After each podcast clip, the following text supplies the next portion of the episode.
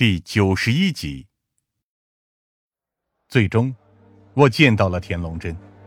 一个小时前，他尚且还能躺在床上对我们发脾气，但是现在的田龙真已经彻底倒在了血泊里，脑袋上被正面开了一个大洞，头盖骨中还在缓慢蠕动的脑组织清晰可见，而他的眼神则一片涣散，只带着一丝微弱的恐惧，似乎临死前都没有意识到自己发生了什么。夏灵薇脸色苍白。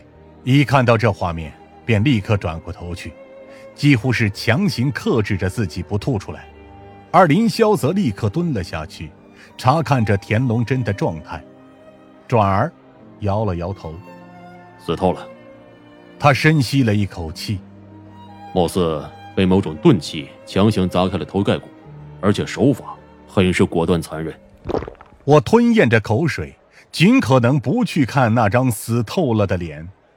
血迹还是热的，凶手不可能走远，沿着周围进行搜索，同时调配警力支援，通知郑队长，就说这边发生了紧急情况。不管如何，我都沉沉的叹了口气。最后一天也得承担最后的疯狂才行。这件事情很快就在小区和附近的居民区里炸开了锅。为了避免引发民众恐慌。我们只能初步进行了一些现场勘查之后，便将尸体和现场都清扫一空。田龙真的尸体将会接受进一步的检验，同时我们还得把他的死讯通知他的子女。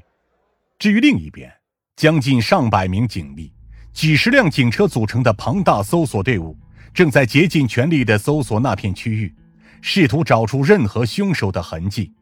然而，和我们目前为止的情况一样。这些搜索并没有派上什么用场，疯子的整个头几乎都大了，离最后期限只剩一天，我们也好不容易知道了真凶的身份，但现在却卡在了最后一步。我们联系了陈静教授所有的熟人、学生、同事乃至朋友。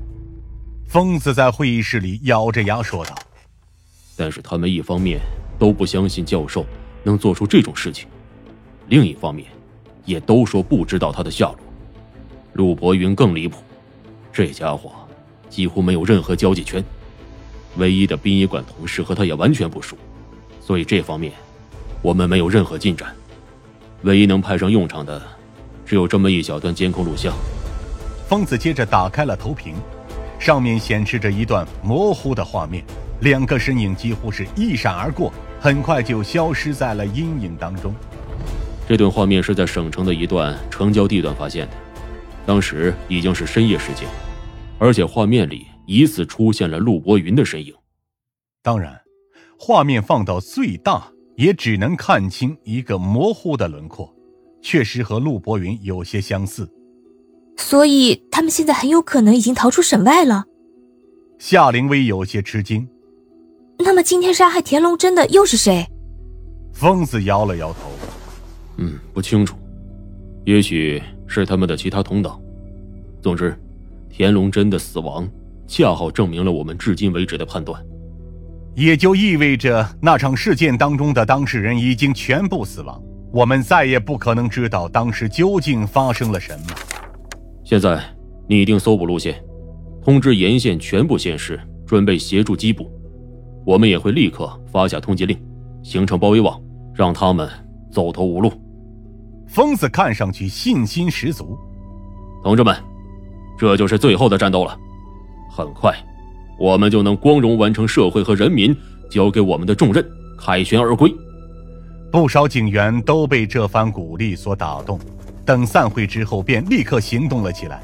而我则依旧在思索着田龙真的那个案件。别多想了，我们目前的警力资源必须全部应用在追捕陈静和陆博云之上。疯子拍了拍我的肩，还剩二十个小时，别忘记吧，我们可是给局长那边立下过军令状的。我苦笑着点了点头。等疯子大步离开之后，我才叹了口气。你不跟过去吗？一直在一边旁听的林霄，现在才坐到了我的旁边。这可是最后的机会了。林霄虽然也是省公安系统内的一员，但毕竟不是专案组的成员，因此之前也一直没有发言。跟过去也没有意义。我撑着额头，感受着浑身上下因为疲倦而涌现出来的寒意。我想，总有些事情，是只有我才能做到的，只有我才能帮上忙的。林霄则坐在我对面，抱着手，露出了若有所思的表情。是啊，就像是老规矩一样。想想看，老师如果要逃的话，究竟会逃去哪里呢？我直接摇头。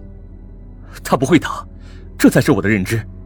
如果他真的犯下了这等罪行，那么等事情败露之后，他也只会坦然认罪，不会逃走。